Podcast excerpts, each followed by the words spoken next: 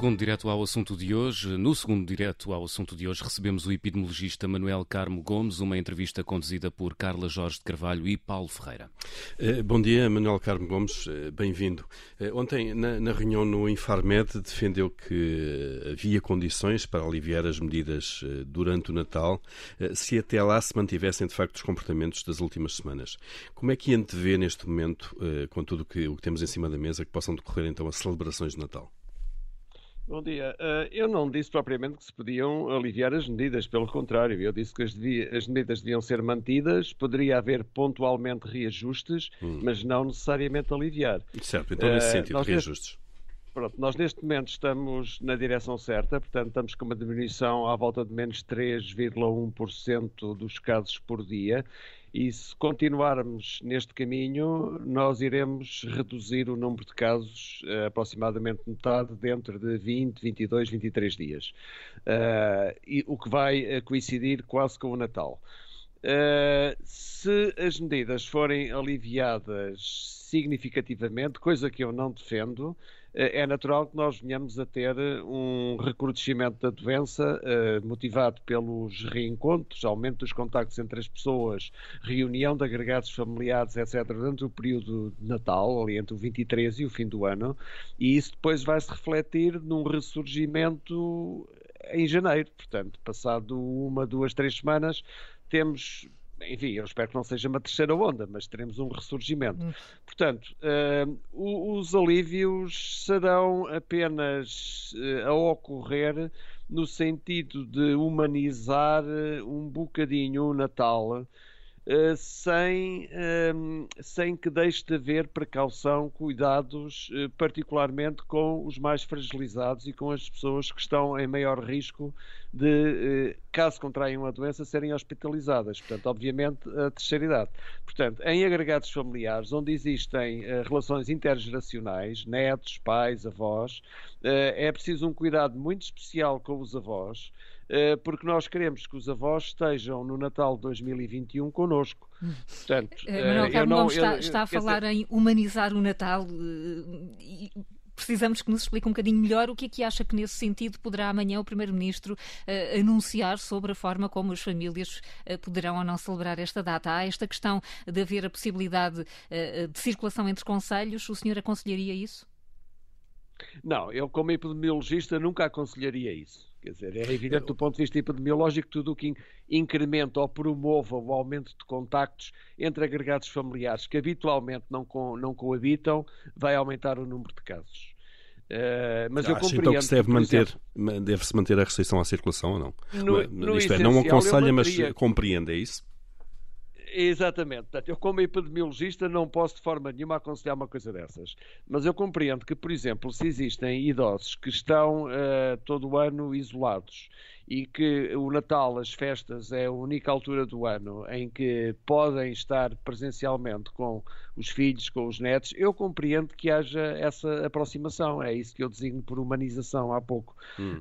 Um, e isso pode implicar ir buscar o avô para estar naqueles dias com a família, etc. Mas as pessoas têm que ter uh, em atenção que a presença mes no mesmo espaço físico, uh, não arejado, de uh, várias pessoas, uh, caso alguma das pessoas assintomáticas esteja infectada, o simples facto de estarem todos presentes na mesma sala faz com que se forme um aerossol no qual pode estar o vírus, que pode ser inalado por qualquer pessoa. Portanto, o que eu recomendaria é que os avós, as pessoas mais fragilizadas, pelo menos, tenham máscara, estejam protegidas com uma boa máscara, deem assento na cara e, e respirem através da máscara, porque isso diminui significativamente o, o risco de inalarem partículas que estão infectadas. Uh, é, é, é o mais próximo que eu consigo visualizar de uma humanização Uh, portanto, que traga estas gerações hum. diferentes hum. juntas, uh, minimizando o risco. Quer dizer, porque eu compreendo, eu repito que do ponto de vista epidemiológico isto é totalmente desaconselhável. Mas, eh, enfim, a vida não acaba na epidemiologia, não é? Quer dizer, as pessoas, eu compreendo perfeitamente, as pessoas vivem Uh, às vezes na expectativa de ter este momento único para verem presencialmente os filhos e os netos, e tirar-lhes isso é, é tirar muita coisa. E é. temos que equilibrar isso, no entanto, com o desejo que todos temos de voltar a ver estas pessoas no ano que vem. E, e, e no ano que vem, no Natal 2021, uh, eh, temos grande probabilidade de poder vir a ter um Natal normal, não é? Uh, no fundo, é que pesar então é tudo, tudo isso está em jogo. Manuel Car Carmo Gomes uh, começa a falar-se já, e o Primeiro-Ministro já o disse também, que talvez em janeiro ou fevereiro possa haver um ressurgimento do, do, do número de casos. Isto, eh, esta previsão ou esta, eh, este olhar para 2021 já tem a ver com o quê? Eh, já pesa, de facto, um possível aligeiramento destas medidas no Natal, que levarão a um aumento de casos? E se é assim, porquê é que, de facto, não mantemos as medidas mais firmes? Bom, pelas razões que eu já disse, não é? Nós, é, é não há dúvida que, quer dizer, o, o, encontro de agregados familiares que não coabitam no Natal e nas festas vai provocar um ressurgimento dos casos. Não conseguimos prever exatamente com que dimensão. É isso que eventualmente o Sr. Primeiro-Ministro tem em mente quando fala na terceira vaga, quer dizer, e não só, quer dizer, em todos os países receia-se isto, que quando nós chegarmos à segunda, terceira semana de janeiro, tenhamos os casos a elevar-se. Eh, causados pelo uh, incremento dos contactos uh, no período das festas. Agora, temos que, quer dizer, tenho, tenho, esperança que isto não seja um ressurgimento demasiado elevado que nós não consigamos controlar. Como isto foi vai este também novembro. coincidir como foi, exatamente, este foi este de novembro, quer dizer, começou em outubro. Eh, nós Precisamente foi, num, foi num crescendo, um... foi num crescendo. Eh, pois, mas, mas, mas, mas diria que, nesta, que nesta época de, eh, de, festividades o maior risco estará, até pela forma como tradicionalmente é celebrado, o maior risco estará aí no fim do ano e será mais importante aí criar normas mais, mais apertadas. Eu defenderia que sim, porque a mim parece-me, pelas razões que já indiquei, que o Natal tem aquela, tem aquela componente de, de, de, de afetividade, de humanismo, etc., que as pessoas anseiam durante o ano todo. O, o fim do ano é mais festa, não é? E eu uh, peço desculpa. Uh, a quem, a quem goste de festa, mas nós não estamos em altura de festas, lamento muito. Quer dizer, nós temos que ter a tenacidade de aguardar até que venha o, o momento em que, do ponto de vista de saúde pública, podemos voltar às festas, aos convívios, etc. Agora, na minha opinião, festas eh, não estão no cimo da, da pilha de prioridades eh, nesta altura, eh, por razões que todos nós conhecemos. Portanto, uhum. Eu, eu, se tivesse que aliviar, realmente recomendaria o Natal, pelas razões já indicadas. Agora, no fim do ano, eu não vejo, não vejo que seja absolutamente necessário que as pessoas uh, voltem a, a reunir-se em grandes agregados que vão, vão promover eventos de super transmissão e vão potenciar uma terceira vaga mais violenta em janeiro. Hum. Eh, Portanto... Ontem, ontem assistimos também à apresentação do, do plano de vacinação. Uh, deixou tranquilo aquilo que viu e ouviu? Uh, sim, deixou. Quer dizer, o plano está dentro das linhas que a Comissão Técnica de Vacinação Covid tinha recomendado, no que diz respeito a prioridades. Portanto, nós olhamos a três ou quatro critérios importantes. Proteger as pessoas que estão na frente, na frente, estão em maior risco de contágio pelo vírus, proteger o elo fraco do Sistema Nacional de Saúde, que são as UCIs. Portanto, quem é que está nas UCIs, quem é que vai para as UCIs, quem é que está lá mais tempo, tudo isso foi tido em atenção. Uh, e, portanto, quer dizer, a, a proteger também as pessoas que, devido a, a, a patogénese pré-existente, estão em maior risco de ter complicações eh, severas se forem infectadas, tudo isso está previsto na primeira leva. Portanto, temos esperança de que conseguir uh, imunizar pelo menos 600 mil, 700 mil pessoas no primeiro trimestre.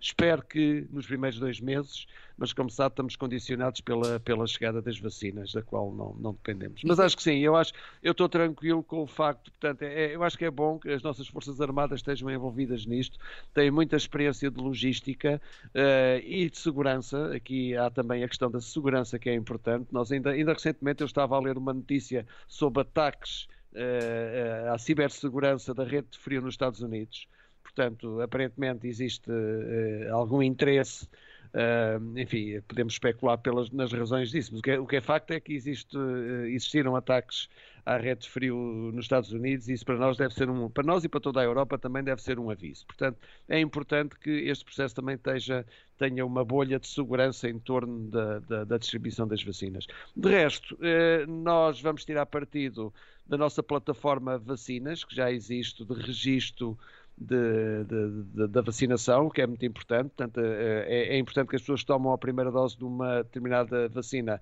tomem a segunda dose no tempo certo da mesma vacina e isso vai ser conseguido através da, da rede informática do Vacinas. E, e também fica tranquilo geral... com isso, com, porque a questão informática eh, é, é quase um dos problemas do, do, Serviço Nacional de Saúde, há caixas de falhas, de lentidão, uh, não há esse risco acrescido neste, neste caso em que estamos a experimentar tantos, tantos modelos novos?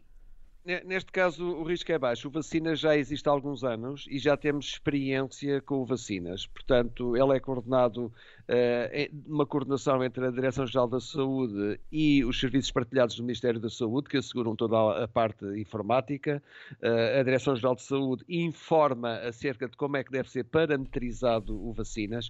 Parametrizado significa as características da vacina, quando é que é a primeira dose, o tempo que deve decorrer entre a primeira e a segunda, que é para as pessoas, para haver um alerta de que as pessoas têm que ser chamadas a vir tomar a segunda dose. Uh, portanto, quais são os grupos que devem ser vacinados e os que estão excluídos, etc. Tudo isso pode ser colocado no Vacinas e vai ser colocado uh, antecipadamente. E depois o próprio Vacinas uh, faz, faz os alertas uh, no, no, tempo adequado. Portanto, nós já temos alguma, alguns anos de experiência disso, portanto, estou confiante, não há razão nenhuma para que ele não continue a funcionar como até aqui. É tudo uma questão de lhe meter a informação de que ele necessita.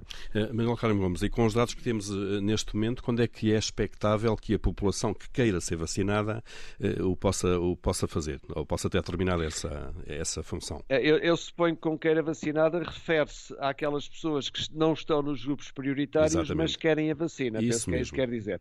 Até o último, digamos, que queira. Olha, aquilo que eu digo uh, aos colegas e familiares que me perguntam desde praticamente que esta pandemia começou foi uh, contem com a vacina no balcão da farmácia só na segunda metade de 2021. Quando eu digo no balcão da farmácia, quer dizer isso precisamente. Quer dizer que uma pessoa que não estava nos grupos prioritários, mas quer tomar a vacina, em qualquer altura pode, por sua iniciativa, ir à farmácia, adquirir a vacina e tomar a, a vacina. E, portanto, eu continuo a dizer o mesmo. Uh, para aqueles que realmente estão no fim da pilha de prioridades, Uh, eu penso que a segunda metade de 2021 uh, eh, assegura-lhes que terão vacina.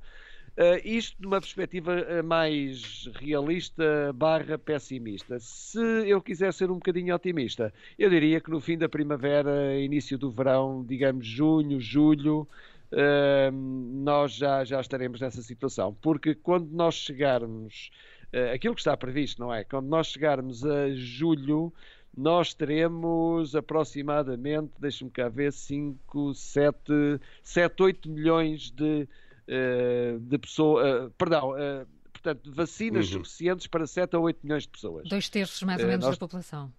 É exatamente. Portanto, mas isto é, é, o calendário que está previsto, não é? Eu posso dizer por alto, portanto, no fim do primeiro trimestre nós esperamos ter vacinas suficientes para 2,1 milhões. Depois, no segundo trimestre, vacinas para mais 3,8 milhões. Portanto, isto tudo vai adicionar. Já vamos em 6 milhões. E quando chegarmos a, exatamente, e portanto, quando chegarmos a julho, já estamos aí a entrar nessa zona. E então é nessa altura, Manuel Carmo Gomes, que podemos largar a máscara e dar beijinhos? é esse o momento?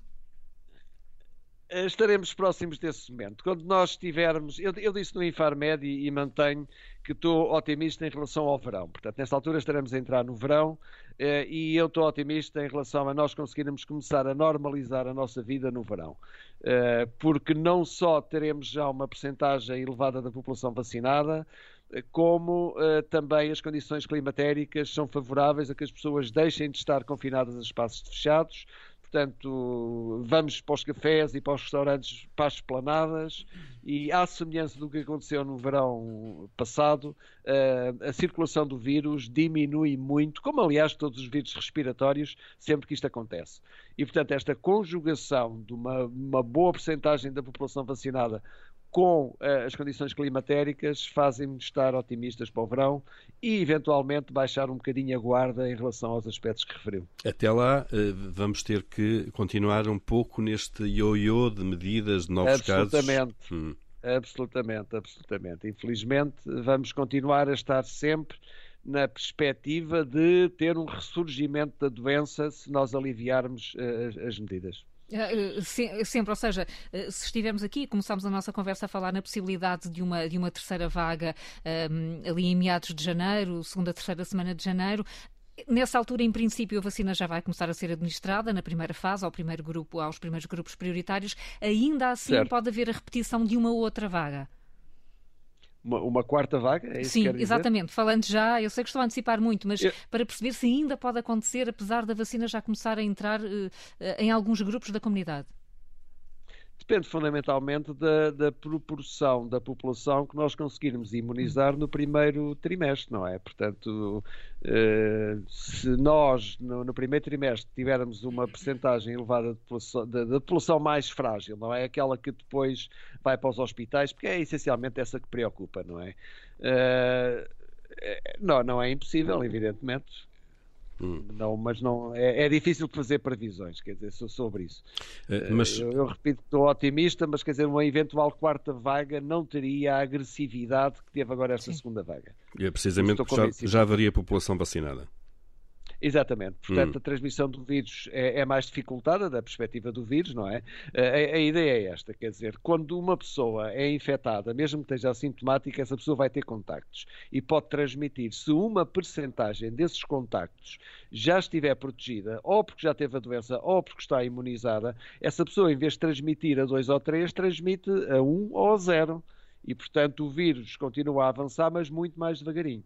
Hum. No momento em que, em que, a vacina começa, começa a chegar e começa a ser administrada, vamos ter é que fazer um esforço de comunicação adicional, provavelmente, para que a população toda não relaxe uh, uh, nas medidas que ainda será necessário uh, ter absolutamente, em prática. Absolutamente. E ainda bem que menciona esse assunto, porque esse é um assunto que a Comissão Técnica de Vacinação, com o qual se tem preocupado bastante.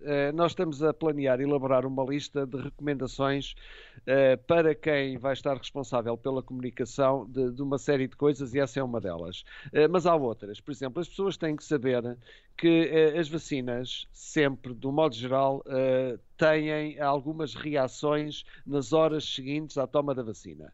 Uh, mas isso é normal. É um clássico. No... Quando vamos vacinar os é, nossos é, filhos, é-nos avisado de facto de, de possíveis uh, febres, por exemplo, naquelas horas Exatamente. em relação a algumas vacinas.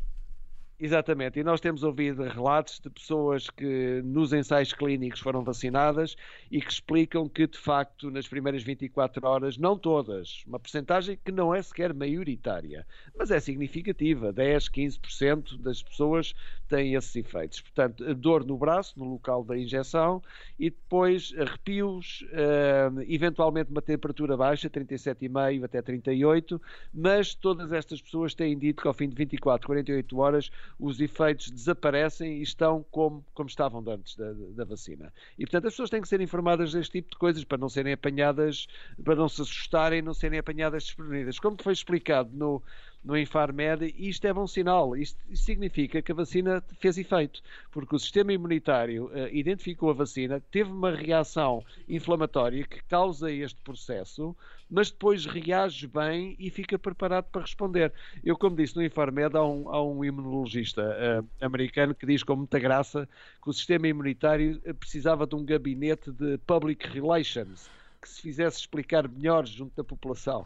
Mas a forma que o sistema imunitário tem de nos dizer que está, que está a reagir e que está-se a preparar é esta: é causar-nos estes, estes sinais. Uh, que, portanto... E, portanto, cabe, cabe, cabe à comunidade científica fazer esse trabalho de relações públicas do nosso sistema imunitário. Exatamente. Uh, agora, é, é, importante, há uma série de coisas que realmente têm que ser comunicadas à população com clareza e com insistência, repetidamente, e, e, e, estas fazem parte desse conjunto. Portanto, absoluta necessidade de mantermos as nossas, a nossa defesa, as nossas defesas em relação ao distanciamento, máscaras, etc., este tipo de reações que as vacinas podem causar, uh, tudo isto é importante que as pessoas saibam e seja explicado repetidamente as vezes que for necessário. Uhum.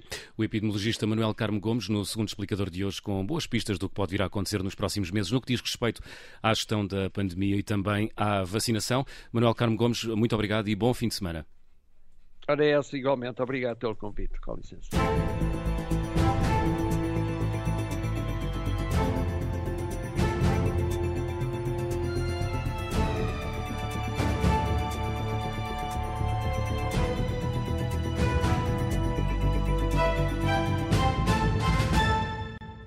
Obrigada por ter ouvido este podcast. Se gostou, pode subscrevê-lo, pode partilhá-lo e também pode ouvir a Rádio Observador online em 98.7 em Lisboa e em 98.4 no Porto.